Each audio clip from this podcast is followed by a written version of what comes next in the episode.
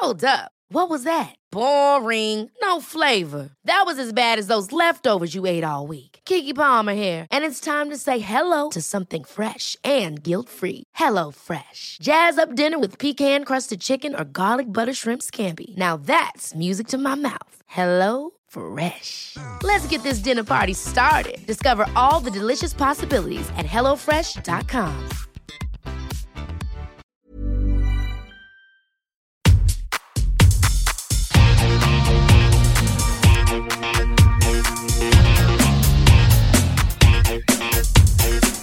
Hola, soy Cristina Mitre, periodista y autora del blog de Beauty Mail. Bienvenidos a mi podcast, donde todas las semanas charlaré con los mejores expertos de la cosmética, la nutrición, el fitness y el bienestar, para que te sientas bien y te veas mejor.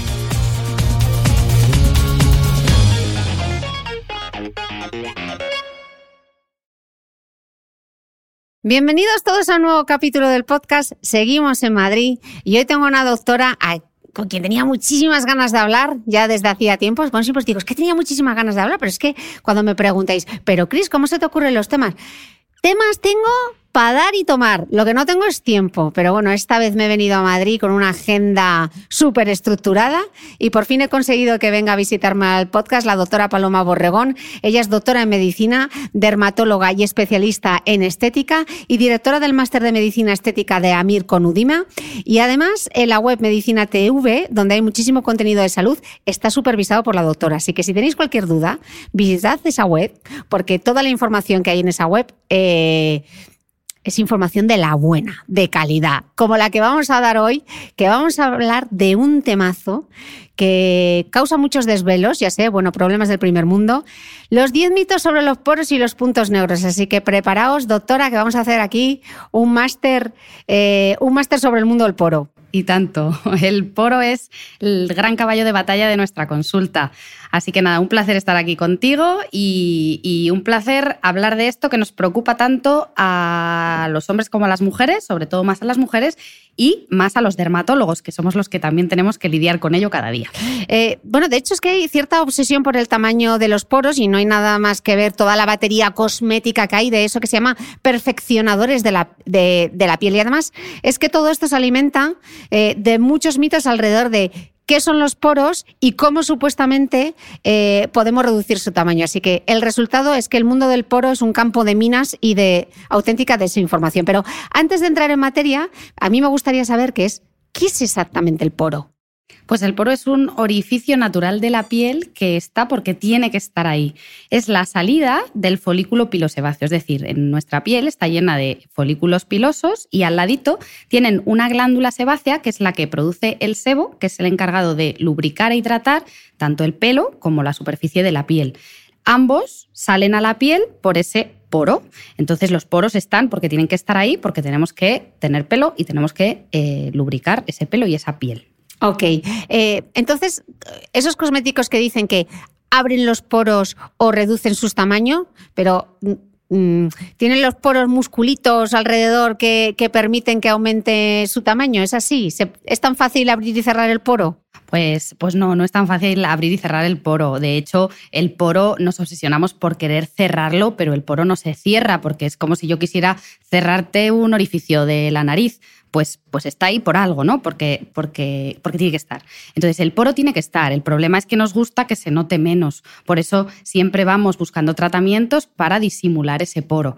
Que efectivamente sí se puede notar más. ¿Cuándo se nota más? Pues depende de varios factores. Por un lado, de la genética. Hay un poco predisposición genética. Por otro lado, de factores hormonales que hacen que ese poro se abra y se cierre, sobre todo los, eh, los andrógenos, la testosterona. Por eso en los hombres normalmente el poro está más dilatado, aunque a ellos les preocupa menos. Y luego eh, con la regla también sufrimos variaciones y el poro se, abre y se cierra. Y luego, por otro lado, pues tenemos el factor edad, porque cuantos más años tengamos, parece que el poro está más dilatado, pero por el mero hecho de que como la piel está menos elástica, los agujeritos, estos orificios que son normales, se notan más. Por eso eh, sí que podemos decir que el poro se puede notar más o menos y se notará más cuanto más secreción sebácea acumulemos dentro eh, y sí que tenemos que hacer eh, tratamientos y cuidarnos la piel para disimularlo. Otro mito asociado a, los poros y para el que desde aquí propongo hacer ya camisetas es el de la piel respira y respira a través del poro. ¿La piel respira a través del poro? Pues no, la piel respira a través de los vasos sanguíneos, que es a través de donde le llega el oxígeno. La piel no es un pulmón, no tiene, eh, no tiene capacidad para respirar. Entonces, los productos que se apliquen, que sean muy oclusivos, lo que van a hacer es favorecer que ese poro esté más taponado y se pueda eh, rellenar más de esa, de esa secreción sebácea. Por eso sí que decimos que si tienes una piel grasa, intentes no aplicarte productos que sean muy oclusivos, pero no para que la piel no respire, sino para que no eh, tengas ese poro taponado que se pueda obstruir, puede hacer espinillas, puntos negros, granos, etcétera, etcétera. Pero la piel respira por dentro, por la mm, circulación que está más profunda. Ok, y, asociado a esto, eh, también hay otra coletilla muy típica, eh, a ver si es verdad o no es verdad, que dice, mm, usar cosméticos con parafina es como cubrirse la piel con una capa de plástico que tapona los poros y evita que la piel respire. Ojo que esto lo he leído yo en internet. ¿eh? Sí, se pueden leer cosas como esas, entonces ya te puede entrar el terror, que bueno, en cosas de cosmética, eh, tú que estás muy puesta lo sabes, eh, pues hay veces que basta que alguien suelte una frase para que de repente eh, se crea una alarma social, ay, pues yo la crema que utilizo tiene parafina. Pues efectivamente la parafina, los aceites, las grasas son importantes, sobre todo en algún tipo de pieles. En las pieles que son más secas nos interesará poner ese tipo de productos, porque lo que hacen es que nos ayudan a mantener la humedad de nuestra piel. Sin embargo, en pieles eh, más grasas, lo que tenemos que hacer es evitar este tipo de, componentes tan grasos en los productos, eh, porque entonces sí que nos van a favorecer que los poros estén más taponados y, como te digo, pues al final eh, se note más que estén como más hinchaditos y, que luego se puedan formar pues, puntos negros y granitos y demás. Pero depende de tu tipo de piel, o sea, mm, para, las parafinas no son nuestro mm, enemigo realmente. Hay que saber usarla, como todos los ingredientes en, en cosmética, hay que saber para quién usarlas y, cómo usarlas. O sea que si en una fórmula vemos aceite mineral, no nos tienen que saltar todas las alarmas, ¿no? Exactamente. O sea, ni me va a dejar una capa plástica sobre la piel, ni... Nada. Sí es verdad que lo que vemos eh, muchas veces, por ejemplo, está el, acné cosmético que llamamos, que es en gente que de repente empieza a usar eh, productos que sean muy grasos, muy oclusivos y además que estén muchas horas con ellos puestos. Pasa muchas veces, por ejemplo, pues con el maquillaje de la televisión, eh, que son como muy siliconosos, que se te queda adherido en la piel, la piel está estupenda todo el día, pero efectivamente ese poro lo estás manteniendo más taponado y, sí que si no te limpias bien, si no haces una, una rutina adecuada, se puede formar un acné cosmético porque al final se favorece, o sea, ese poro que se dilata, que se llena de secreción sebácea, puede ser el inicio de un, de un futuro acné, porque lo que nos pasará es que ese poro taponado es como un caldo de cultivo de las bacterias que están sobre la piel que se meten y acaban haciendo granitos, espinillas, puntos negros. O sea que sí que es importante que cuando alguien empieza a tener acné, por ejemplo, y antes no había tenido, se plantee si ha cambiado algo en su rutina, porque muchas veces es que estás metiendo algo que para tu tipo de piel no es ideal. A lo mejor para una piel seca va fenomenal, pero para tu tipo de piel no. Así que yo siempre le digo al paciente, piensa qué hemos cambiado en nuestra rutina últimamente para ver si hay algo de esas cosas que pueda ser el causante de que de repente ahora estás, estés haciendo un brote de acné. Vale, lo que sí es cierto es que, por ejemplo, en el caso de las pieles grasas o con acné, el poro eh, sí que es más visible que en una piel seca. ¿Por qué es más visible en una piel grasa? Porque está más rellenito. Entonces lo que hace es que la salidita está como más abierta, ya que la glándula sebácea está secretando más eh, sebo. El sebo al final es una mezcla eh, de grasas, de triglicéridos, de ésteres de, cera, que lo que hace es, como te digo, lubricar y tratar y engrasar nuestra piel que eso no quiere decir que nosotros, si tenemos la piel grasa, no tengamos que hidratar nuestra piel, precisamente por esto, esta es la clave. A veces la gente que tiene la piel grasa dice, pues yo no me echo crema, porque entonces así mm, no tengo la piel grasa. Son dos cosas absolutamente diferentes. Una es la grasa que tiene nuestra piel, que las responsables son estas glándulas sebáceas que abocan al poro. Esas son las responsables de que nuestra piel esté más o menos grasa, pero la piel puede estar deshidratada. Y el problema es que si tu piel, aunque sea grasa, y con más razón si es grasa, está deshidratada, la glándula detecta que está deshidratada y que dice, pues voy a trabajar más, voy a lubricar, que al final es su función. Y entonces, si tú no te hidratas con los cosméticos adecuados, tu glándula pues, va a trabajar de más. Entonces, ese poro se va a notar más, esa piel va a estar secundariamente más grasa, aunque deshidratada, y al final, pues el aspecto de la piel será mucho peor. Que al final, como dices, todos queremos tener una piel muy bonita, con un poro muy cerrado. Eh, eso es mm, lo que nos gustaría tener a todos. Y sí que depende mucho de lo que te pongas, de cómo lo hagas y de cómo te cuides la piel. Así que, así que ya te digo, hay que estar mm, atento a la rutina que utilizamos. A todos nos gustaría, y a nosotros, los dermatólogos, tener eh, pues un, igual que los filtros de, Instagram, por ejemplo, que tú pones un filtro y sales con una piel estupenda y un poro absolutamente difuminado y maravilloso, a mí me encantaría tener un tratamiento para poder hacerte esto. Por refiner, Tal que funcione. Va a ser, vamos a proponer eh, un, nuevo, un nuevo filtro para tener la piel perfecta, pero bueno, ya te digo que hay muchos que ya eh, la difuminan, que al final es lo que queremos hacer con los tratamientos, igual que con los maquillajes, lo que queremos es disimular eh, ese poro, pues ya te digo, como modo, modo filtro. Eh, pues así. Vamos a desarrollar una fórmula cosmética. Y una pregunta, doctora. Decíamos antes que vienen determinados por nuestra genética. O sea que si tu madre o tu padre tiene el poro abierto, tienes muchas papeletas para que el tuyo también sea, ¿no? Sí, nosotros dentro del envejecimiento y de la forma, la calidad de nuestra piel, es, bastante importante la genética. No hay datos muy concretos de porcentaje, porque puedes leer en algunos sitios que la genética solo forma parte del 20% de cómo va a ser tu piel eh, y de cómo vas a envejecer en el futuro, y el resto eh, forma parte de, lo que nosotros llamamos el, esposoma, los dermatólogos, eh, que luego si quieres hablamos de ello, pero eh, mirando un poco la piel de, nuestros padres podemos saber cómo tendremos nosotros la piel en un futuro. Y de hecho, dentro de esta genética influye la etnia. Hay razas que tienen el poro más dilatado, por ejemplo, las, las pieles eh, de color normalmente tienen los poros más, más dilatados, hay pieles más finas, como por ejemplo las pieles em, asiáticas tienen el, eh, el, poro genéticamente más, más finito y siempre tienen esas pieles tan lisas entre eso y que se cuidan del sol un montón, pues ves esas pieles blancas lisas, eh, impolutas, entonces influye un poco todo. Mm. Estábamos diciendo la genética, estábamos diciendo también que pueden ser más prominentes durante la ovulación por un aumento de la progesterona. Pero es que además estás mencionando ahora eh, dos de los enemigos de los poros eh, y uno es el daño solar, ¿no? que los hace más visibles con el paso de los años, y el otro es la polución. Entonces me gustaría primero que nos hablases, justo lo has mencionado, el tema del esposoma, entonces, ¿por qué el daño solar hace que esos poros con el paso del tiempo sean mucho más visibles?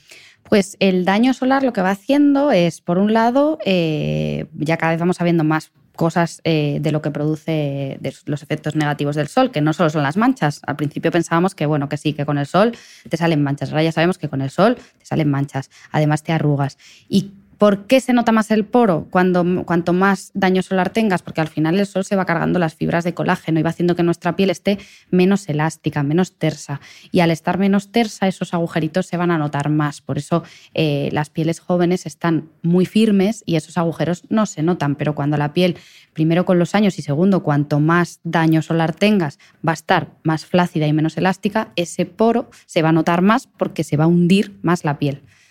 ¿Y la polución cómo, afecta? Y la polución lo que hace es, ya no desde dentro eh, como, como, el sol, aunque también eh, dentro de la polución tenemos como dos posibles mecanismos de daño en la piel. Por un lado, es la adhesión de partículas eh, contaminantes que están suspendidas en el aire, se nos adhieren a la piel. Eso que va haciendo, pues es otro factor que contribuye a taponar nuestros poros. Y por otro lado, genéticamente, lo que hace es que modifica nuestras células porque produce un daño en el, en el ADN de nuestras células. La polución, los, hay partículas que entran en nuestra piel y producen radicales libres que se llaman, que es como la mayor lucha contra nuestro, nuestro ADN. Así que no solo es por adhesión, sino también es por modificación genética que va arrugando nuestra piel, también hace que nos salgan más manchas y además hace que el poro eh, se note más. Así que también tenemos que luchar contra la polución.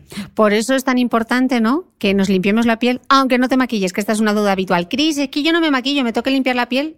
Pues claro. Exactamente. La piel hay que limpiársela a ser posible mañana y noche. Si te maquillas, pues con más razón, pero aunque no te maquilles hay que limpiársela porque a lo largo del día se, se, adhieren partículas ya no solo de polución, porque aunque tú vivas en el campo, también se levanta arena, al final la piel está ahí. Y es muy importante limpiarla, Cristina, porque por la noche es cuando nuestra piel trabaja. Así que cuando lleguemos a casa tenemos que quitarnos todos los restos de todo lo que se nos ha ido adheriendo a ella durante el día para que por la noche la piel trabaje, se regenere y se renueve bien y haga bien su función. Así que eso es fundamental.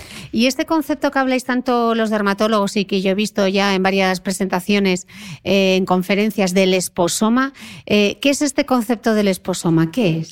Pues mira, yo cada vez que voy a algún congreso, alguna reunión, no hay una de la que no se hable del esposoma. ahora en Milán Sí. y en, en Milán se habló del esposoma. Muchísimo. En el Congreso Mundial de Dermatología, pues ha sido uno de los principales protagonistas.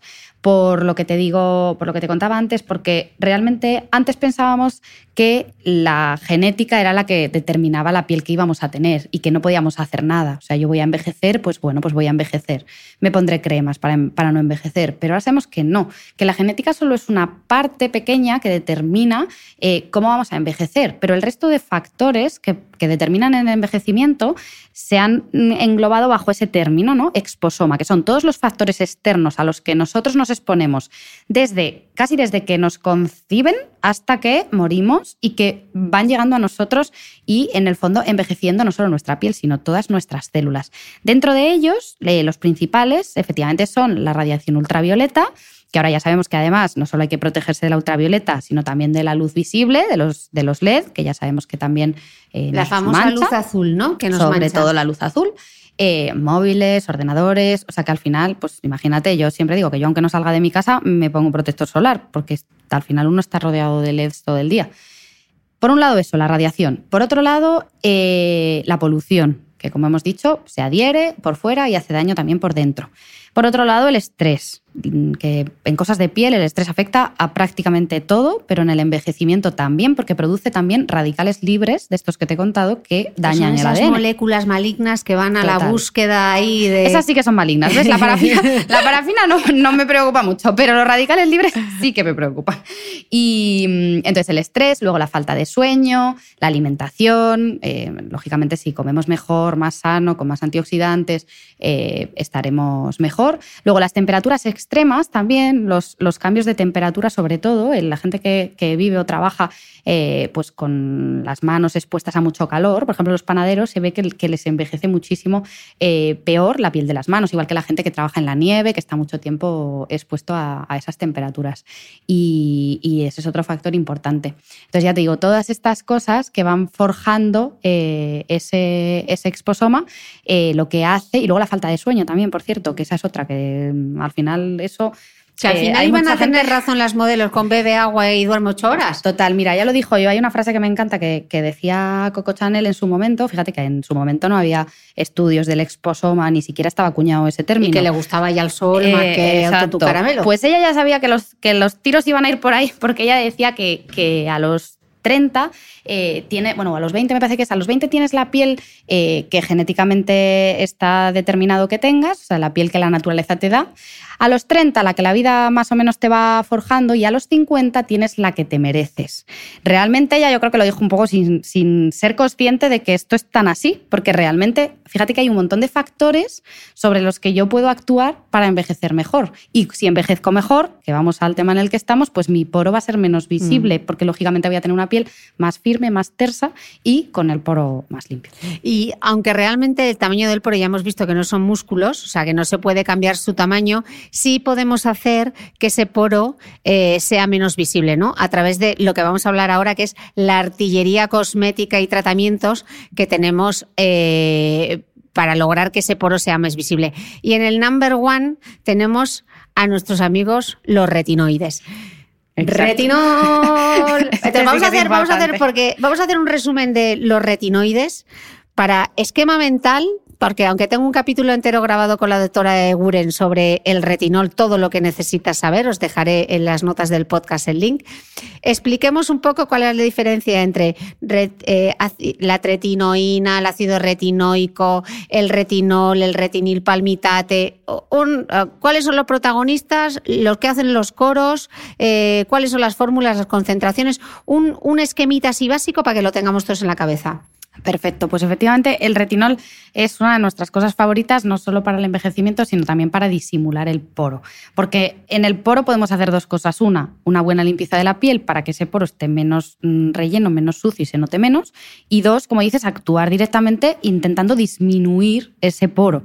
Y los estrella, pues efectivamente son los retinoides, que yo creo que, pues eso, podríamos estar aquí hablando días eh, de ellos y cada vez verás que los dermatólogos nos, nos gustan más y los prescribimos más y prácticamente mm, a todo el mundo.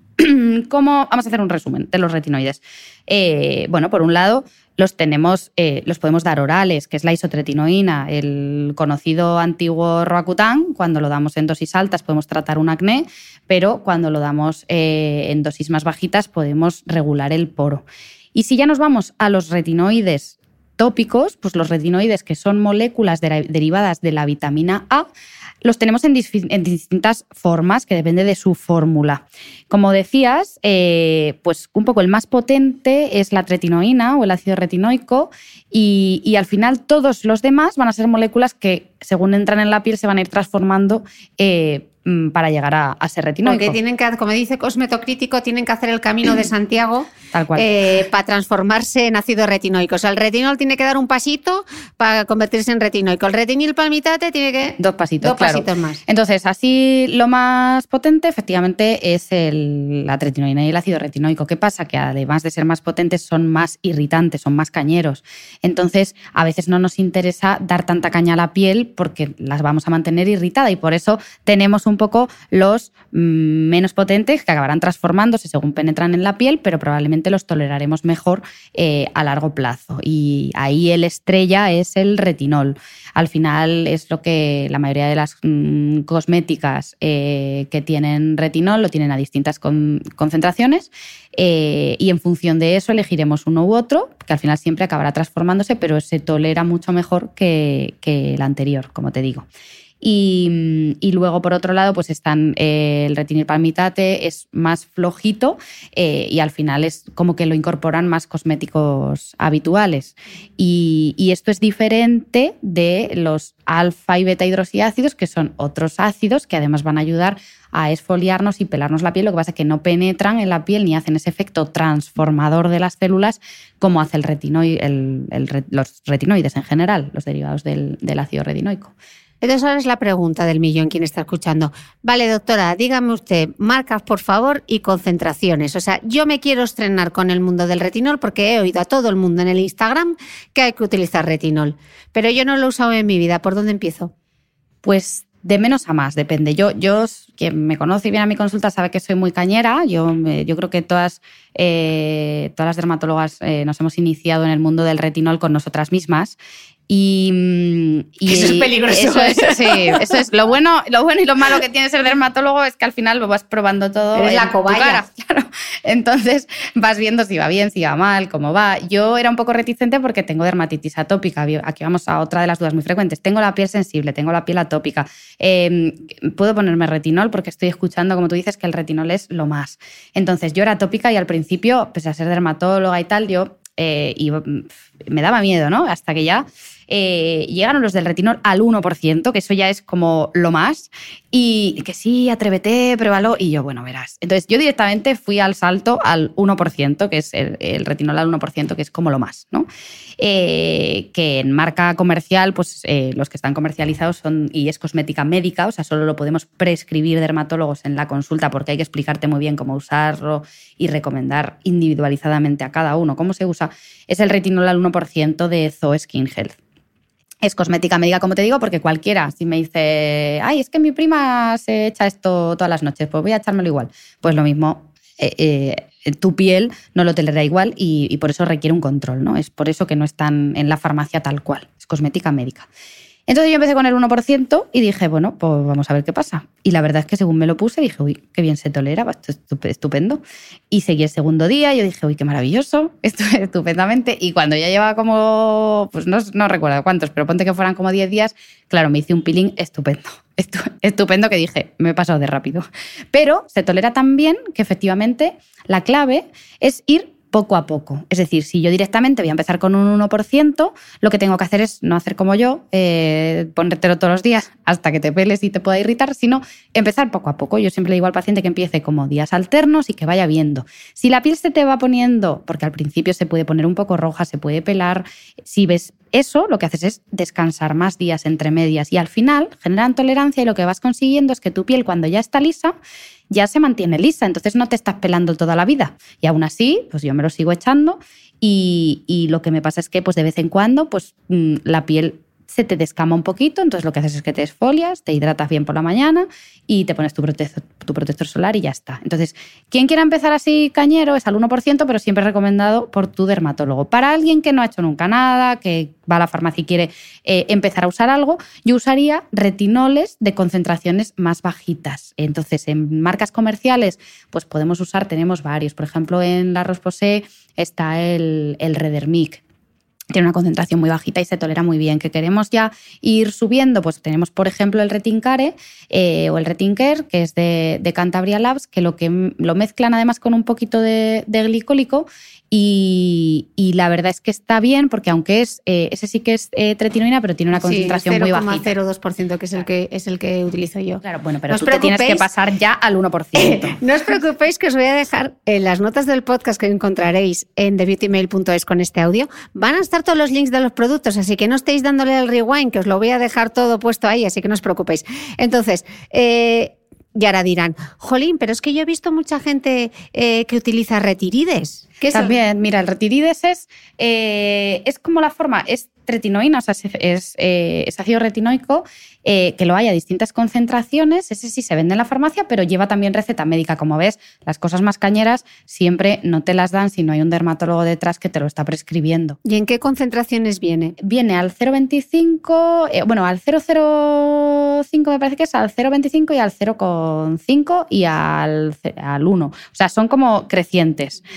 Eh, lo que pasa que, claro, ahí sí que si quieres empezar por ahí, tienes que empezar por la más baja, porque, eh, como te digo, es como más cañero de sopetón.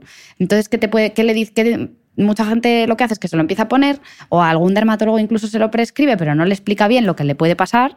¿Y qué pasa? Que luego vienen a la consulta. Es que el dermatólogo me ha puesto una crema que me ha hecho una reacción horrorosa. A mí me ha dado alergia. No, eso es lo que pasa con los retinoides. Tenemos que saber eso. Lo que pasa es que hay que explicárselo bien al paciente. O sea, tú tienes que saber que si empiezas a usar un retinoide va a ser lo mejor para tu piel, pero al principio tu piel se tiene que acostumbrar. Entonces tenemos poco a poco que irnoslo aplicando y llega un momento que la piel lo tolera. Entonces el retirides, por ejemplo, está en la farmacia, eh, con receta médica te lo dan, puedes ir subiendo de concentraciones, también se manda para otras cosas como por ejemplo para estrías, eh, para arrugas, o sea, lo que hace es que estira, eh, estira un poquito la piel y sí que hay que tener cuidado en la tolerancia y en echártelo poquito a poco. Y luego hay otro en la farmacia que también está muy bien así para un poco principiantes, que es el Neostrata Serum de alta potencia, que ahora lo hay alta potencia R, que lleva retinol, además de eh, mezcla de concentración de, alfa hidroxiácidos. Entonces lo que tienes es ese poquito de, retinol mezclado.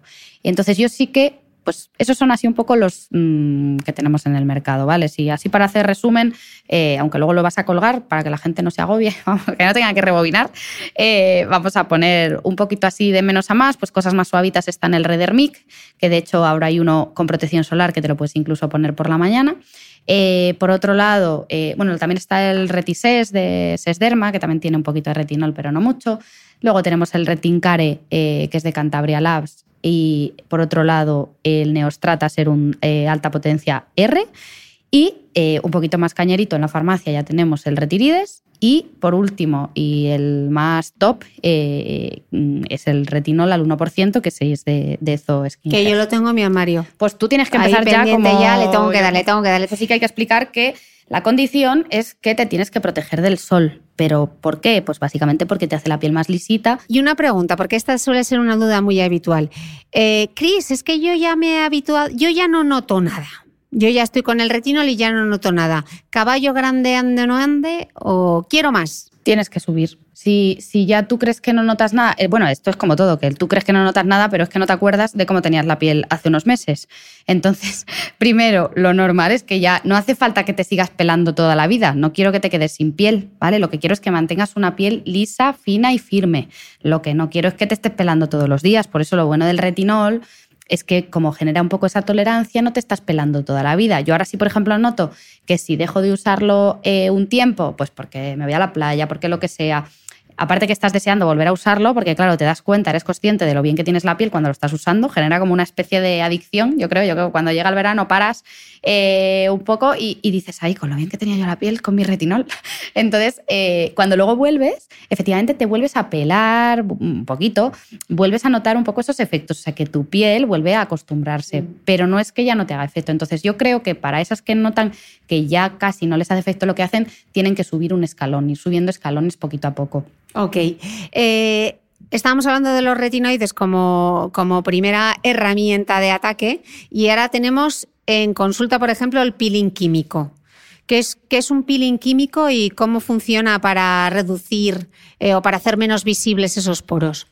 Pues el peeling químico eh, es una cosa que, está muy bien, que la gente me pregunta, ¿quién tiene que hacerse un peeling químico? Yo siempre digo, pues, pues todo el que pueda, mm, porque la piel se queda estupenda. ¿Y qué hace? El peeling químico son sustancias químicas que nosotros aplicamos en la consulta sobre la piel. Algunas se van aplicando capas y se dejan, otras se neutralizan y se aclaran, pero lo que hacen es que suelen ser mezclas, casi todos suelen llevar también derivados del retinol entonces, y del ácido retinoico.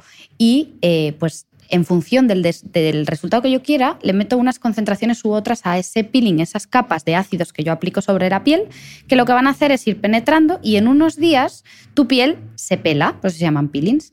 Entonces, eh, más o menos como no es automático, o sea, tú te lo pones, eh, o sea, nosotros lo ponemos en consulta y avisamos al paciente como que ese día probablemente no note nada, al siguiente tampoco, pero al tercero más o menos se puede empezar a pelar. Esas capas de células muertas, de células más oscuras, se van eliminando y ¿qué es lo que nos mm, genera? Pues que después de habernos pelado, la piel se queda más lisita, más firme, más luminosa y sí que, verdad, sí que es verdad que también eh, disimula eh, el poro. Por eso está muy bien hacerse peelings eh, a lo largo del año para disimularlo. Hay peelings que decimos superficiales, o sea, que producen ese peladito superficial, y hay otros más cañeros que son peelings medios, que lo que hacen es eh, hacer una descamación más profunda y alisan más la piel, aclaran un poco más, es verdad que hay que aguantar una semanita un poco más la piel que se te está pelando y mm, sin tirarte de las pieles, o sea, que eso también a veces apetece, cuando hacemos un peeling la gente se quiere tirar de las pieles, no, hay que hidratarse muy bien la piel para que no se note que te estás pelando y la piel se queda muy lisa. Entonces los peelings, la mayoría de, las, de los ingredientes, por ejemplo, para cerrar el poro, eh, están muy bien los que incorporan ácido salicílico, porque lo que va haciendo es que regula muy bien la secreción sebácea, es lo que, usamos normalmente en los pacientes que tienen acné o para, disimular el poro, y, el poro y demás, tenemos ese ácido salicílico y luego normalmente se sellan todos, o sea, casi todos acabamos poniéndoles eh, ese retinol para que el peeling penetre y la piel se pele. Okay. Y luego ácido tricloroacético, que también suelen llevar muchos. A mí me gustan mucho los de ácido tricloroacético porque se toleran muy bien. Y, y luego hay que tener en cuenta un poco la piel de base del paciente, porque si es una piel con, pues muy enrojecida o con un poquito de rosácea o demás, un peeling muy agresivo puede hacer que esa rosácea se encienda, que esa piel esté como más sensible. Entonces tienes que utilizar algunos, eh, por ejemplo, hay algunos con ácido tricloroacético que lo que hacen es que no irritan tanto la piel, no te pones tan rojo y la piel se queda lisa y luminosa igualmente. O sea que todo el mundo puede hacerse un peeling en función del tu tipo de piel, elegir a tu dermatólogo uno u otro. Cool fact a crocodile can't stick out its tongue. Also, you can get health insurance for a month or just under a year in some states. United Healthcare short term insurance plans, underwritten by Golden Rule Insurance Company, offer flexible, budget friendly coverage for you. Learn more at uh1.com. Mom deserves the best, and there's no better place to shop for Mother's Day than Whole Foods Market. They're your destination for unbeatable savings, from premium gifts to show stopping flowers and irresistible desserts. Start by saving 33% with Prime on all body care and candles. Then get a 15 stem bunch of tulips for just $9.99 each with Prime. Round out Mom's menu with festive rose, irresistible berry chantilly cake, and more special treats. Come celebrate Mother's Day at Whole Foods Market. Eh, habíamos visto antes la medicación que se puede tomar isotretinoína a dosis más bajas que en el acné, entonces tampoco eh, nos meteríamos mucho, pero que se puede utilizar también. Y aquí ya aparece eh, que suele haber muchas dudas entre las diferencias entre el láser, la radiofrecuencia y los ultrasonidos, ¿no? que también se pueden utilizar para visibilizar menos los poros. ¿Podemos explicar cómo funciona cada una de las tecnologías y qué es lo que hace? Sí. La más eficaz, te diría yo, y aquí sí que hay consenso con todos los dermatólogos, te diré que yo antes de venir aquí eh, he puesto en, todos los foros eh, de dermatólogos que tenemos, hemos comentado... Que ellos también tienen sus grupos de WhatsApp, Hombre, os vais a creer vosotros. ¿Qué os creéis? Nosotros, eh, pues sirve de mucho porque nos comentamos. Eso es muy bueno, ¿eh? Nosotros compartimos mucho, es verdad, los dermatólogos, eh, sobre todo los que hacemos clínica privada, porque cuando tenemos casos interesantes, cuando no sabemos qué hacer, cuando los lanzamos en nuestros grupos, oye, pues ¿qué haríais en este caso? Eh, ¿Qué tal? Entonces puse el poro a debate. ¿Vale? Entonces, eh, también estuve hablando con Cristina Eguren, experta en, retinol, y bueno, pues con todos los de nuestros grupos dermatológicos, tenemos un grupo que se llama Dermus, de clínicas privadas, y, pusimos en debate el poro y los tratamientos estrella, como ya hemos dicho, los y el láser. ¿Qué láser? Pues sobre todo el láser fraccionado. ¿Por qué? Con respecto a los otros que hemos comentado, a la radiofrecuencia y a los ultrasonidos, o sea, vamos a decir como que el top es el láser fraccionado. ¿Por qué? ¿Qué hace? El láser fraccionado lo que hace se llama fraccionado porque son como, imagínate, una cuadrícula en un centímetro que emite muchos rayos láser hacia abajo, o sea, muchos haces de luz, como si fuera, se llaman eh, en pixelado, o sea, son como muchos rayos que entran hacia abajo de tu piel. ¿Y qué es lo que hace? Que en esos canales que ha generado, lo que hace es que estimula la producción de colágeno, porque tu piel que ha sufrido una agresión por el láser, de repente llega un rayo láser que se ha cargado el tejido hacia abajo, ella sola se recupera, genera colágeno y se tersa. Por eso los láseres fraccionados los usamos para cicatrices de acné, para cerrar o disimular esos poros y por otro lado para eh, arrugas, ¿vale? Eh, no es algo que te hagas hoy y ya mm, me he disimulado el poro para toda la vida, no, porque hemos quedado que la tendencia de tu poro es a estar abierto porque mm, sirve para algo. Así que es un tratamiento pues, que de vez en cuando eh, hay que repetirse para, para volver a tener la piel lisa. Dentro de los láseres fraccionados, que hacen como estos canales hacia dentro de la piel, tenemos los ablativos y los no ablativos, que la gente se lía un poco. Eh, la diferencia es que los ablativos, que son tipo CO2, son láseres más profundos que lo que hacen es que se llevan toda la capa superficial de la piel. Entonces son más agresivos. Como rebanada, ah, total. O sea, como si tuviera, se te cae la piel en carne viva, que decimos. Entonces, son peelings como que tiene, o sea, son láseres que tienen como más posibles complicaciones, pero es verdad que si te haces uno, como digo yo, si tienes narices de hacerte uno de estos, pues claro, el resultado va a ser mejor, pero te vas a tener que cuidar mejor, vas a tener que tener más cuidado y levantan la algo que no te tenga que levantar la superficie de la piel, pues están los láseres fraccionados no ablativos, que lo único que tú vienes a mi consulta, te hacemos el láser ablativo, y, o sea, el láser fraccionado no ablativo, y sales con la piel como muy rojita, como muy hinchadita. ¿Qué hace? Pues que te la ha inflamado con esos canales que he hecho y tu piel va a regenerar esos canales.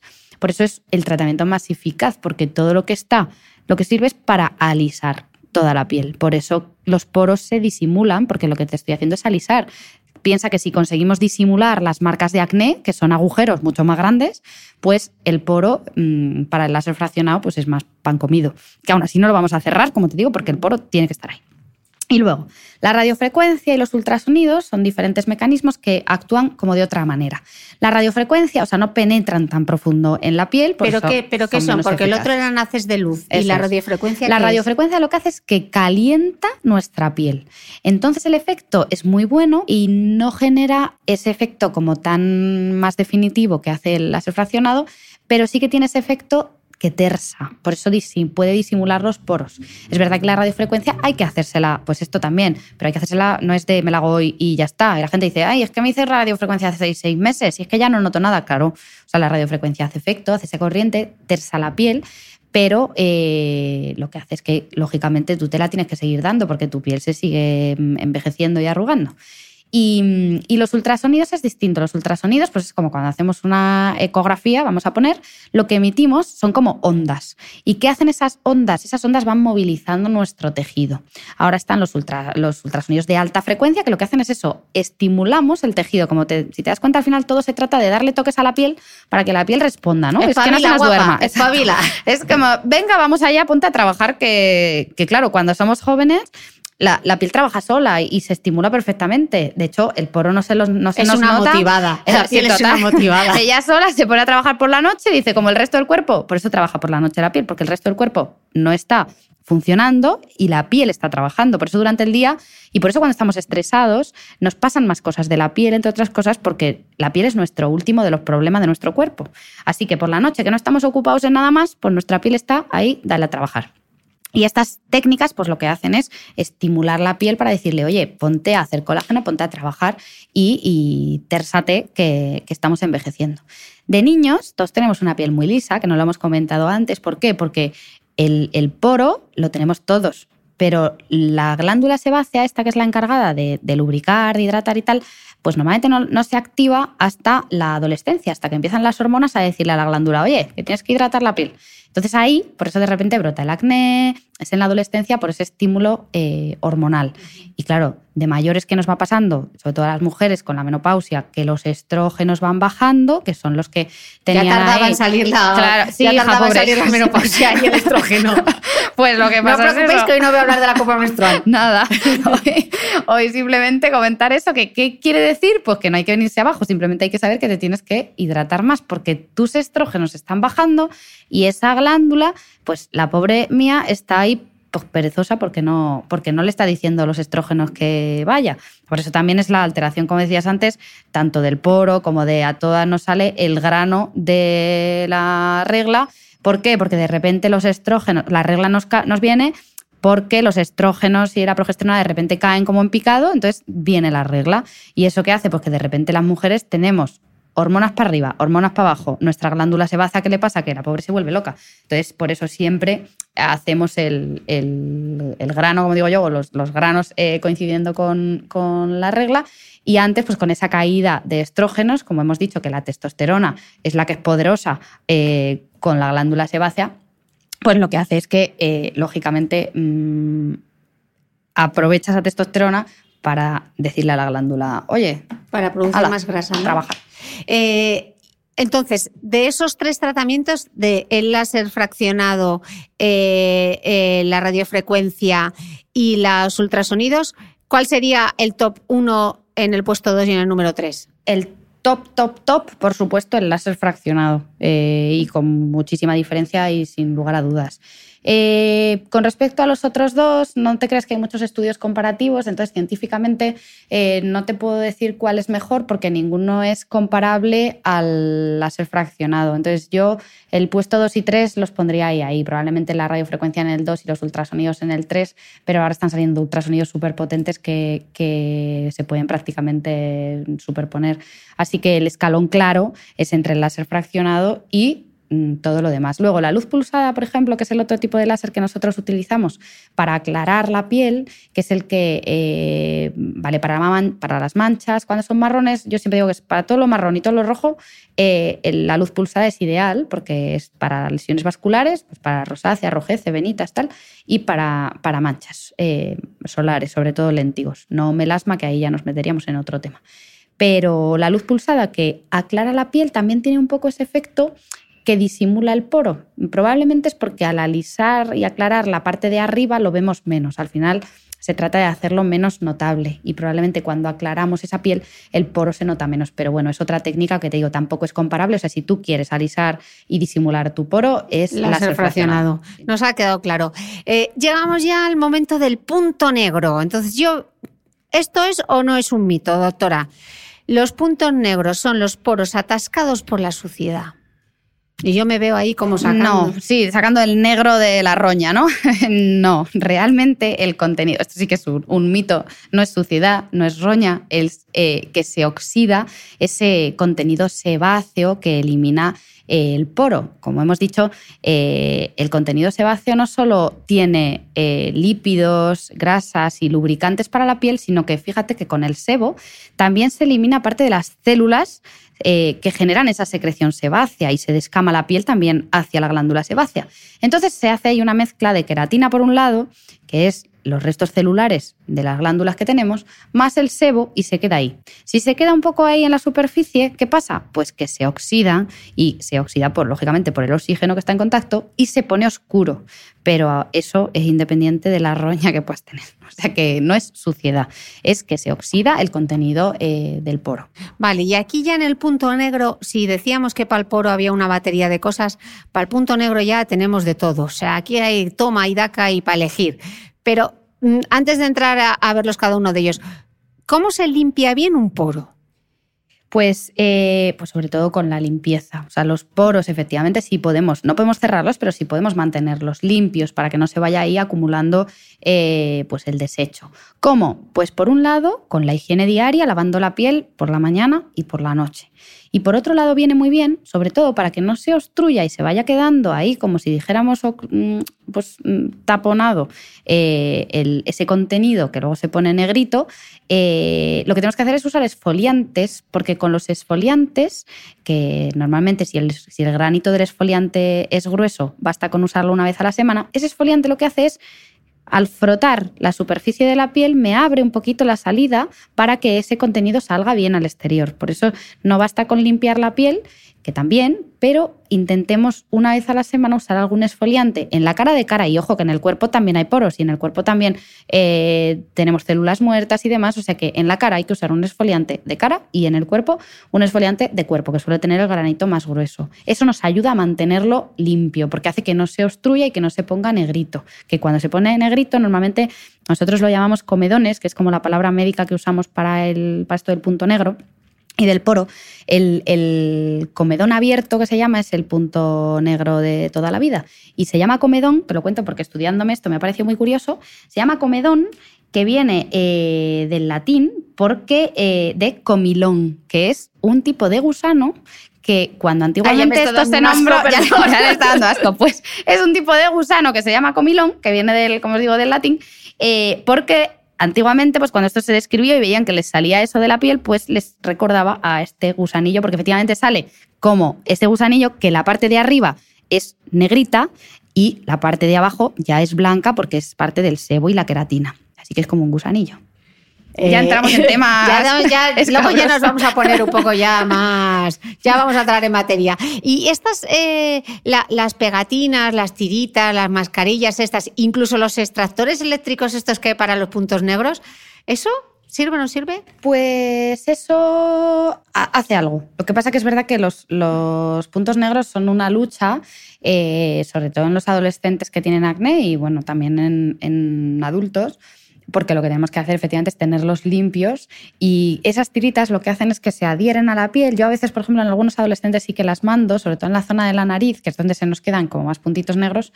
Entonces, algo hacen, lo que hacen es como una extracción mecánica. Las tiritas esas que hacen, pues que se pega la piel, se adhiere, se seca y luego al retirarlas, claro, eh, ese contenido se ha quedado pegadito a la pegatina y cuando la retiras eh, te producen limpieza. Los extractores, por ejemplo, los cepillitos estos que valen para limpiar, pues ayudan porque lo que facilitan es que no se quede taponado esa, esa, salida del poro y se pueda mantener más limpio, o sea que algo ayudan. Y luego hay unos aparatitos que se llaman sacacomedones eh, que sirven para efectivamente extracción. Lo que no se debe hacer, y eso sí que quiero dejarlo claro, que eso es, eh, es la lucha que yo veo en la consulta con todas las madres y los hijos, eh, y es que uno no se toque eh, tú en tu casa con tus manitas mm, que están llenas de bacterias, que no te saques esos puntos negros. O sea, puedes usar esfoliantes, eh, puedes usar las tiritas, mm, pero lo que no debes hacer es tú extraer esos puntos negros, porque el riesgo de infección es muy alto y si se te infecta va a acabar haciendo un grano y al final es, es un círculo vicioso horroroso, porque por quitarte un puntito negro te haces que se te infecte, que te entren las bacterias en ese caldo de cultivo que hemos dicho que se queda ahí con el sebo y encima se te infecta y, y te pueda quedar una marca, una cicatriz. Así que ojo que no hay que quitarlo. Si te lo puedes quitar, o sea, yo cuando el paciente viene a la consulta y tiene algunos comedones de estos, algún punto negro muy grande, lo que hacemos nosotros sí que con esterilidad, con limpieza, sí que los sí que los retiramos. Y una pregunta, que estábamos hablando antes de los peelings y me he olvidado de preguntar. Estábamos hablando de los peelings de, grano, del peeling físico, pero luego hay otros tipos de peeling, el peeling químico, el peeling enzimático. De todos los tipos de peeling que hay, ¿hay alguno que te guste más, que te guste menos, que recomiendas o no? Los peeling químicos, porque son los más potentes, que son básicamente de los que hemos hablado. Luego hay como peelings enzimáticos, que nosotros prácticamente los dermatólogos ni hablamos de ellos, o sea, es algo como muy cosmético, son cosas como más suavitas, que son enzimas que entran en la, eh, van entrando en la piel y, favorecen que se regule. Eh, y luego están los peelings mecánicos, que realmente es que yo me llevo la capa superficial de células eh, haciendo algún mecanismo sobre la piel que hace que se eliminen, por ejemplo, la dermabrasión, pues sí, vas eliminando capas de piel. Lo que pasa es que sí, ahí sí que hay que tener más cuidado con pieles muy reactivas porque como son un poquito más sensibles, mm, podemos irritar más al paciente. Así que yo sí me tengo que quedar, y sobre todo para el poro con algo, me quedo con los pinis químicos. Ok, y estoy pensando ahora, las limpiezas de cutis. Pues con el vapor, sin vapor, siempre causa mucha controversia. Los dermatólogos incluso entre nosotros, ¿eh? Y de hecho, yo, como te digo, en mis grupos de WhatsApp dermatológicos lo hemos estado hablando y hay un poco de diversidad de opiniones, ya que sí que es cierto que ese efecto se consigue con los retinoides, un poco el efecto de limpieza, o sea, los retinoides disminuyen esos puntos negros, disminuyen la grasa de la piel, la secreción sebácea, alisan la piel. Pero es verdad que hay comedones que son muy grandes y que efectivamente eh, hay que extraerlos porque esos son más difíciles. En cuanto a las limpiezas, eh, yo, por ejemplo, sí que recomiendo limpiezas, pero siempre con supervisión médica, porque efectivamente cuando pones vapor, lo que tiene el vapor es que lo que hace es que como dilata eh, la piel, lo que hace es que esos, esa salida por la que va a salir el, contenido, ese gusanillo, como decimos, eh, la abres sale más fácil sin hacer tanta agresión. Pero ojo, la gente que se hace limpiezas con pieles muy sensibles, que ahí sí que hay que tener muchísimo cuidado. Por eso, mm, puedes hacerte limpiezas, pero siempre bajo la supervisión dermatológica. Ok, y por ejemplo, sí que me gustaría hacer aquí como un inciso con la vitamina C, que ahora nos gusta tanto y está tan de moda y estamos todos, venga a darle con la vitamina C, eh, que muchas veces la gente piensa que la vitamina C mancha, la vitamina C no mancha. Lo que sí es cierto es que ensucia el poro. ¿Por qué ensucia el poro? Por lo mismo que hemos hablado antes de que en contacto con el oxígeno se oxida. Entonces, si se queda adheridita la piel, pues lo que le pasa a la vitamina C es que es como muy inestable y se oxida. Por eso, de hecho, verás que casi siempre las cosas más potentes con vitamina C vienen en ampolla. ¿Por qué? Porque si tienes un producto que tenga mucha concentración o vitamina C muy pura y, lo metes en un envase grande que abras y cierres todos los días, verás que se va poniendo como de color marrón, de color oscuro. Pues sobre la piel puede pasar lo mismo. Si tú aplicas eh, vitamina C, no haces una buena limpieza, al final la vitamina C se va a oxidar en tu piel, en el frasco o donde sea. Lo que pasa es que ahora es cierto que los cosméticos cada vez ya los hacen mejor y hacen una vitamina C más estable que se oxida menos. Por eso ahora ya verás que, que sí que hay frascos que cada vez van sacando como vitamina C más pura y, y más estable que, que, no están en ampollas, sino que es más en frascos, pero que te prometen una muy alta concentración y que no se oxida tanto. O sea, esto es gracias a, la química y a la cosmética que vas consiguiendo fórmulas más estables. Pero es por eso, o sea, la vitamina C, como dices, no mancha. O sea, yo hay veces que en, verano, por no pelearme, vamos, por no dar explicaciones a los pacientes, incluso ni la mando por la mañana, pero sería lo ideal. O sea, lo ideal sería ponerte eh, por la mañana un antioxidante, vitamina C. Además, te puedes poner productos, como hablábamos antes, que te protejan de esa polución. Es ideal, los productos. Eh, que combinan ambas cosas. Por ejemplo, ahora eh, de SkinCeuticals está el Ceferulic, que lleva vitamina C, que lo que hace es que pues, lucha un poco contra esos futuros daños de, la polución, de la oxidación, de la radiación solar, etcétera. Eh, que está muy bien y que se puede poner por la mañana, o sea que no nos tiene que entrar angustia, no se nos va a manchar la piel. Que es verdad que el poro, si se oxida esa vitamina C, se puede eh, oscurecer, pues sí, pero es por pura oxidación, no es que la piel se manche, no nos salen manchas de la vitamina C. Vale, y ahora la que empezó poniéndose escatológica fuiste tú, hablando de los gusanillos, y yo ahora de lo que quiero hablar es de YouTube y el apasionante mundo de los vídeos hipnóticos de granos y puntos negros que tienen millones de visualizaciones. Y para aquellos que tengáis estómago, yo os voy a dejar un par de links de cosas que he visto. Eh, pero es que, doctora, me he dado cuenta que yo creo que tengo una cosa que se llama forunculofilia, eh, que me lo ha descubierto además el Harper's Bazaar con un texto de Deo Aguilar que voy a pasar a leeros esto para que quien, quien no quiera que ponga el pausa, porque es un poco escatológico, pero allí va. Dice, lo describe así. Al principio se ve la punta, esa punta negra y prometedora. Luego aprietan un poco y otro poco más, y esa grasa oxidada va saliendo. Ay, esto es como un parto placentero, ese morbo culpable que te recorre el cerebelo. Estás generando endorfinas, estás completamente enganchado al vídeo. Por momentos sientes verdadero asco, pero el placer es mayor y el punto negro sale del todo, radiante y putrefacto, con esa forma sublime de meteorito apocalíptico. Ay, doctora, ¿esto es grave? Eh, más que grave es muy frecuente y, y, estás generando futuros adictos ahí pasándole los links porque efectivamente esto existe. Oye, hay un mundo de vídeo de grano en YouTube que yo me he quedado muerta buscando información para este podcast. Vídeos con 3 millones y 5 millones y 30 millones de visualizaciones, que eso es un huevo. Esto es un mundo con decirte que hay gente que incluso se dedica, ya ha decidido dedicarse a explotar granos.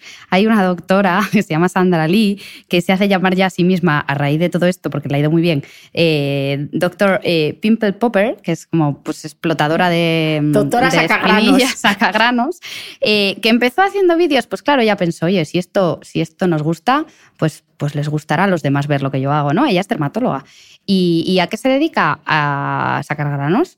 Efectivamente, sacar espinillas y lo graba y entonces tiene muchísimas visualizaciones y no solo eso, sino que encima ya hasta le han dado un programa en, en televisión.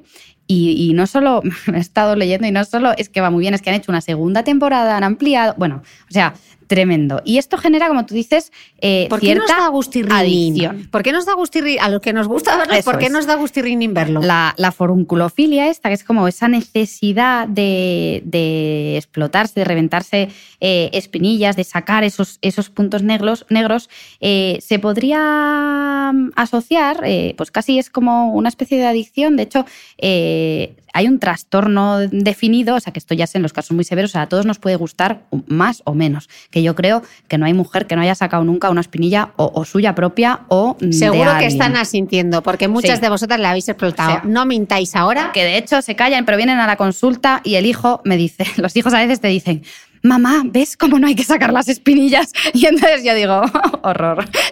Entonces, no, no hay que sacar las espinillas, pero genera esa satisfacción. ¿Por qué? Pues mira, cuando es en casos extremos se considera incluso eh, un trastorno del, del control de los impulsos. O sea, es una especie como de trastorno obsesivo-compulsivo, porque te genera un poco esa necesidad de hacerlo y cuando lo estás haciendo o incluso lo estás viendo, se ha visto que se genera como un circuito de recompensa cerebral, se estimula un núcleo cerebral que se llama el núcleo accumbens y, se eleva la dopamina, que es como eh, esas endorfinas que nos generan placer, entonces te genera como mucha tensión hasta que lo haces y cuando lo haces te quedas relajado. Por eso se genera esa como necesidad suprema. Ya te digo que en casos es- así extremos, eh, que se llaman escoriaciones neuróticas, o sea, la gente se llega incluso a hacer heridas y te dicen que no lo pueden evitar, o sea, son conscientes que no está bien, eh, o sea, todos, que todos en la vida nos hemos sacado una espinilla, ¿vale? Yo la primera, pues tú tienes, tú sabes que no está bien, yo soy dermatóloga, yo sé que no está bien, pero eh, tienes como un poco esa necesidad que ves una espinilla y dices tú, esto lo tengo que sacar. Y de hecho, te genera hasta planificas, es como, ya te digo, como las drogas, porque te planificas cómo lo vas a hacer y dónde tal, y pues es que me la voy a quitar ya. Con Y nocturnidad y que- alevosía. Tal cual, tal cual. Y entonces te genera ese placer y, y entonces te genera como ese enganche. Y no solo cuando lo haces tú, sino encima cuando lo ves. Por eso, claro, este tipo de vídeos eh, pues son tan visualizados. Es un poco, mira, a mí me recuerda eh, como a las pelis de miedo. A mí no me gustan las pelis de miedo. Eh, pero sí que de esto que cuando te ponen alguna, estás ahí, como que la estás viendo con un ojo tapado y, y el otro no, y estás ahí como con a ver qué pasa, ¿no? Es como, mm, no te gusta tal, pero te da ese, ese morbo de, de tengo que verlo hasta el Es que final. es un pla- perdón, es como un placer cerdo. O sea. Es verdad que hay gente que le genera, que en vez de ese núcleo se les activa otra parte del cerebro y les da mucho asco. Entonces hay gente que le da mucho asco y no lo puede soportar.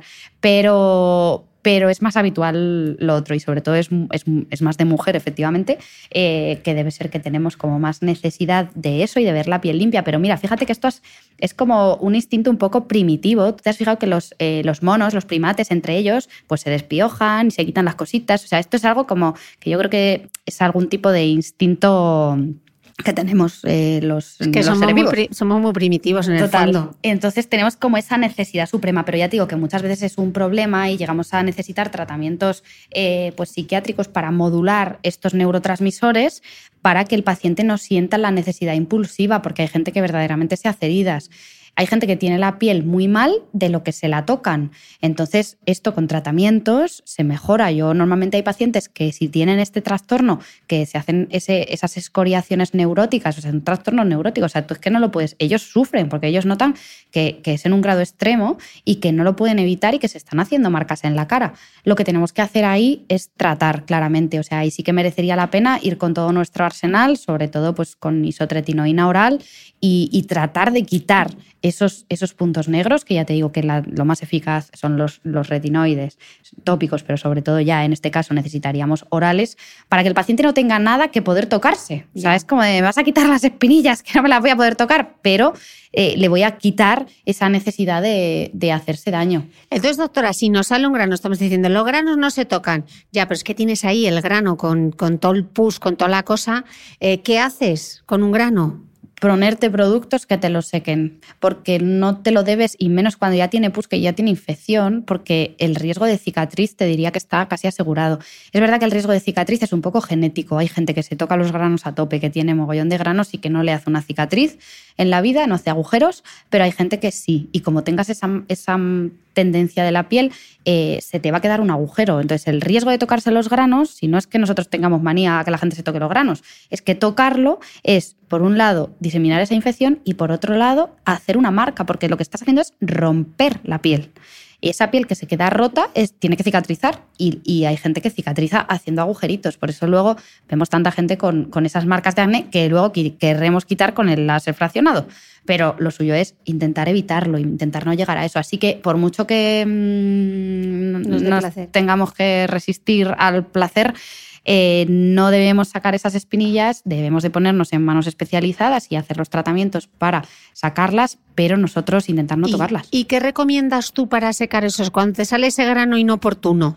Mira, yo eh, aquí te voy, a, hablar, por ejemplo, de marcas, porque yo, pues como te digo, mi grano de la regla, que como mm, todos los meses tengo para probar algún producto de los que nos van dando, eh, pues mira, de base, sobre todo, los retinoides. O sea, yo es verdad, desde que uso el retinol al 1%, eh, es verdad que el número de granos ni siquiera eso, los típicos que te salen eh, con la regla y demás, eh, prácticamente me salen y tengo la piel mucho más lisa y, con la secreción grasa regulada. O sea, de base, usar algún retinol que te regule la grasa. Y por otro lado, en el grano, sustancias secantes, como por ejemplo, a mí me encanta, soy súper fan de una, una, cosa que se llama, verás el nombre, se llama ISEAC Pasta SOS.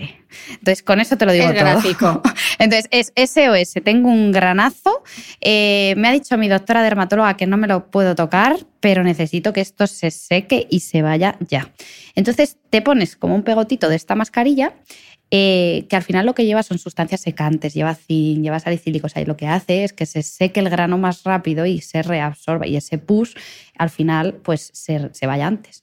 Y lo seca muy rápido, te tienes que dejar un pegotín, es verdad que luego te acuestas muy graciosa con la mascarilla en el pegote en la cara, pero en nada, yo te diría que en un solo día te lo seca un montón, en un par de días el grano se te ha secado, pero siempre intentar no tocar, porque al final si es que si te los tocas es un círculo vicioso, si es que si te los tocas es peor, porque luego se hace, se hace más grano, o sea, te revientas el, pus o te saca la espinilla, pero luego se vuelve a llenar de pus. O sea, al final mm, es contraproducente. Luego hay, hay productos más potentes, es decir, lo que yo te digo, la mascarilla esta es para el día a día.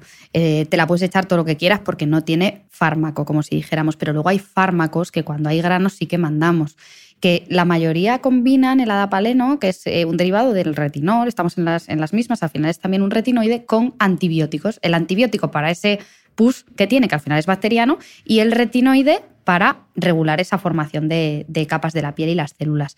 Como por ejemplo, pues está Epiduo, está Treclinac, eh, está. Esos, el único tema es que te los tiene que prescribir tu dermatólogo porque ya es un fármaco, eso, sí que necesita receta. Y hablando de granos, eh, que suele ser muy habitual y preguntan mucho, los milium. ¿Qué son, cómo se ven en la piel y cómo se tratan? Mira, los quistes de milium eh, o de Emilio, que yo siempre que le digo al paciente, es un quiste de, Emilio y me dicen, uy, de, Emilio. No, de Emilio no tiene nada que ver. Son los quistes de Emilio o miliums. Eh, son pequeñas bolitas blancas que salen en la piel, eh, son muy típicas, por ejemplo, en la cara, en la zona de las mejillas y a veces alrededor de los ojos. Y al final es un poco parecido a todo lo que venimos hablando, porque se forman esas bolitas en la salida del poro porque se obstruye esa queratina, esos restos celulares que yo te he contado, que ya no solo es el sebo, sino que son restos celulares eh, que se forman debajo de la piel y van haciendo como esa bolita blanca. ¿Qué pasa? Que uno se la ve y dice, pues voy a apretar porque yo necesito explotármelo todo. Error. ¿Por qué? Porque lo vas a intentar, más que nada es porque esto sí que no lo, te vas a frustrar porque no lo vas a conseguir. ¿Por qué? Porque tiene una capa superficial que la cubre de piel. Entonces, si tú no la pinchas de alguna manera, por mucho que tú aprietes, te tendrías que reventar la piel y hacerte muchísima marca y muchísimo daño, y normalmente con tus manos no sueles poder, eh, para poder quitarla. Así que lo que, hacen, lo que tienes que hacer es venir al dermatólogo. ¿Nosotros qué hacemos? Pues que con una agujita estéril, por cierto, porque mm, he visto en internet de todo, eh, caliento, nos encanta, caliento una aguja, mm, la quemo para desinfectarla. A ver, eh, cosa que te claves en la piel, te está clavando una cosa en la piel que por mucho que la calientes no va a estar estéril. Entonces, lo ideal es venir al dermatólogo que con una agujita súper finita lo que hacemos es pincharla pinchamos sobre la bolita, creamos ese orificio de salida y entonces ya sí apretamos, o con nuestras manos o con un sacacomedones, que es ese cacharrito que va, eh, que es como un circulito eh, que la acaba extrayendo. Pero ya te digo, es necesario pinchar un poquito porque esa bolita está dentro de la piel. Esto también pues, da un poco de satisfacción porque efectivamente sale la bolita y hace plup y sale la bolita entera, porque es como esa bolita de queratina, como os digo, de, más de restos celulares. Eh, que se queda debajo de la piel y salen enteritas. Y esto es predisposición. Es verdad que si tú usas productos que ocluyan más, eh, como te digo antes, con algunos maquillajes muy oclusivos, los, mm, cosas así, eh, los maquillajes lo ideal es no usarlos demasiado eh, densos, primero por el poro, para que no se nos quede ahí en el poro y allí hacemos que al final se nota más, como las arrugas. Si hay más arrugas y te echas un maquillaje muy denso, se va a cuartear entre las arrugas. Pues con el poro pasa lo mismo. Intentemos que sean eh, más, más fluidos y menos grasos, pero si tú mantienes cosméticos que te hagan como mucha oclusión, es más frecuente que te salga justo en esas zonas, esa bolita blanca. Y ya te digo, mejor no tocárselos porque también te los puedes infectar y también dejarte una cicatriz, porque es que por mucho que lo intentes, no van a salir si se pinchan. y ya te digo que salen con mucha frecuencia también en zonas donde la piel está más gruesa y no es capaz de eh, eliminar el contenido al exterior, por ejemplo, en cicatrices. Son muy típicos gente que tiene cicatrices así grandecitas que dentro de la cicatriz le salen esas bolitas, esos, esos quistes. En zonas de tatuajes, en zonas que hemos tratado mucho tiempo con corticoides o en quemaduras, gente que tiene quemaduras también salen esas bolitas. Pero normalmente eh, las que nos molestan más, y ahí también influye mucho la radiación solar, que ocluye, qué tal, eh, son las de la cara que todos queremos luchar contra ellas y, y quitárnoslas. ¿Y no hay ningún cosmético? Cuando usamos retinol, eh, ves que vuelve a salir al final todo, todo el rato. Cuando usamos retinol mantenemos menos, eh, mm, menos ocluida la piel, mm, la piel más, lisa, entonces eh, disminuye la, formación de, quistes de milio. O sea que la, la idea el mantenimiento sería siempre usar tu retinol eh, en la piel para mantener una piel más lisa y disminuir esa tendencia. Pero ya te digo que hay gente que le salen, o sea, yo uso retinol al 1% y algunas me salen eh, en la zona de las mejillas y bueno, me las voy quitando. Entonces yo sí que recomiendo no esperar a tener un millón ni a que la bola sea, estaban creciendo. Entonces hay veces que te viene gente con una bola que dices tú, hombre, vente cuando que se quita fácil, o sea, tú no te la puedes quitar en casa, pero, pero vente que es un pinchacín y, y te la saco. Y lo ideal es esperar a no tener mil. No cuando son muy pequeñas, porque cuando son muy pequeñas casi no se ven y a veces es más difícil pincharlas y sacarlas, pero cuando ya son visibles eh, hay que venir a, sacarlas y ya te digo que, eso es en la consulta. Vale, eh, bueno, ya sabéis que tengo eh, en el podcast una nueva sección, que es la sección de la pregunta del oyente. para participar Si queréis que vuestra pregunta sea contestada por el experto, me tenéis que enviar una nota de voz. No me vale un texto, tenéis que trabajároslo, me mandéis una nota de voz y vuestra vocecilla saldrá en el programa. No os preocupéis que en las notas del podcast donde aparecen todos los links os voy a dejar escrito cómo hay que hacer para mandar la pregunta del oyente. Y la pregunta del oyente de este episodio con la doctora Borregón es esta. Hola, Cris. Yo te quería preguntar, mm, a ver si podías hablar un poquito sobre el tema canas. Em, ¿Qué pasa cuando te las arrancas? ¿Qué pasa cuando te tiñes? ¿Qué pasa si no te tiñes? Estoy en ese punto de mi vida en el que me veo dos canas de vez en cuando y me las arranco con pinzas y pienso, ¿y esto? ¿Saldrán 80 más, como dice el mito? ¿O simplemente me las debería dejar? ¿Teñirme? ¿No teñirme? Bueno, pues eso. Un besazo. Chao. Muy ¿Qué buena, hacer, muy buena doctora? pregunta. muy buena pregunta porque eh, realmente este es un mito súper extendido, ¿no? Si me arranco una cana, me van a salir 20.000. eh, bueno, pues eso no es verdad, ¿vale?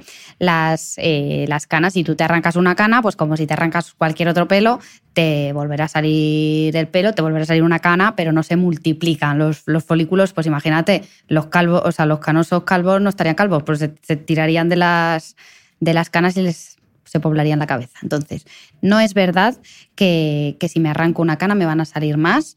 Y, y me van a salir más, pues claro, me van a salir más, pero porque voy a ir cumpliendo años. Esto es como todo. Eh, no por arrancártelas, sino porque vas a seguir eh, cumpliendo años. Las canas están determinadas genéticamente. Hay gente que con 20 tiene muchísimas canas y hay gente que tiene 60 y todavía no le ha salido ni una, o tienen muy poquitas, o en la zona de las entradas. Así que, por un lado, está la influencia genética. El estrés parece que muchas veces eh, también acelera la formación de canas. Porque, ¿Por qué se produce la cana? Porque lo que da color al pelo es la melanina. Igual que da la melanina, pues da color a nuestra piel eh, porque la tenemos en la epidermis, también está en el folículo piloso. Y es lo que pigmenta el pelo. Quien tenga más melanina va a tener un pelo más oscuro y los que tengan menos eh, melanina o otra melanina, que es la de los cabellos rubios, pues van a ser más claros. ¿no? Cuando directamente el pelo es cano es porque hemos perdido toda la melanina. ¿Y eso por qué? Pues porque se nos va agotando. Lo que nos va pasando es como cuando nos salen las manchitas blancas estas en la piel, que nos salen a veces eh, en la piel de las extremidades, eh, en gente que le dado mucho sol, nos salen como manchitas blancas a lo largo de la vida, porque la piel dice, ya está aquí, ya no puedo hacer más melanina. Pues con el pelo pasa un poco lo mismo. Entonces las canas, pues las vamos a tener. Sí es cierto que, que lo que podemos hacer es teñirlas, lógicamente, porque uno se tiene que ver bien, o sea, no es mejor ni peor teñir una cana. Hay gente que dice, ya me he cansado, pues me voy a dejar el pelo gris. Pues bueno, es verdad que eso nos da muchos años. Yo sí que cuando viene algún paciente a la consulta y, y me dice, es que ya, es que el tinte hace mucho daño, me voy a dejar de teñir. Pues el problema, o sea, te puedes dejar de teñir y estarás guapísima, estupenda, pero es cierto que eh, sociológicamente asociamos el pelo gris o el pelo blanco a, a, más edad. Entonces, automáticamente, si tú ves tu... Hay aplicaciones también, esto que estamos aquí hablando, hay aplicaciones que te ponen el pelo eh, canoso eh, y, y, te puedes ver y realmente la diferencia de edad es muy grande. O sea, o sea, no de edad, sino de lo que parece que tienes es muy grande. Así que por tener canas no pasa nada, te puedes teñir el pelo eh, porque, porque te vas, vas, a estar más joven perfectamente. Distinto es si tienes alergia de contacto o si el tinte eh, te hace reacción a ti. Es independiente de si tienes canas o no tengas uh -huh. canas. Pero a la cana eh, le decimos a, a, a Belén, a Belén que, que se las tiña que si se las arranca, pues bueno, que no se preocupe, que no se agobie, que te van a salir más, pero te van a salir más poquito a poco con el tiempo, no por Porque afortunadamente cumples años, Belén. Eso es. Por suerte, por desgracia, digo, por suerte, por desgracia, vamos cumpliendo años. Y nos pasan cosas con los años, pues que no nos pasaban antes, pero porque no teníamos los años que tenemos ahora. Entonces, Así eso... que, chicos y chicas, free de cana. bueno, una hora diez hablando del poro, de la cana, del punto negro. Lo hemos cubierto todo o sea, yo creo que ya no nos va a quedar, nos va a quedar el poro limpín y fresquín.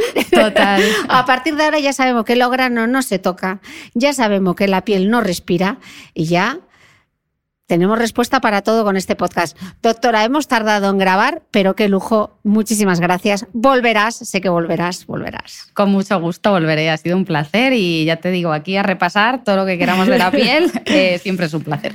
Muchísimas gracias. doctora. Y a vosotros, muchísimas gracias y nos escuchamos de nuevo el próximo domingo. Gracias. No olvides que todas las notas de este capítulo están en mi blog de beautymail.es.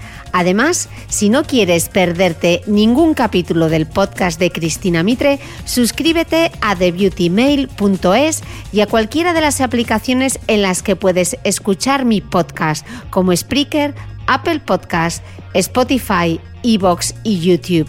Solo tienes que buscar el podcast de Cristina Mitre y darle a suscribir. Y un último favor, si entras en iTunes y me dejas un comentario y además me regalas unas estrellas, ayudas a que este podcast tenga cada vez más visibilidad y pueda seguir creciendo. Te espero el próximo domingo con una nueva entrega del podcast de Cristina Mitre.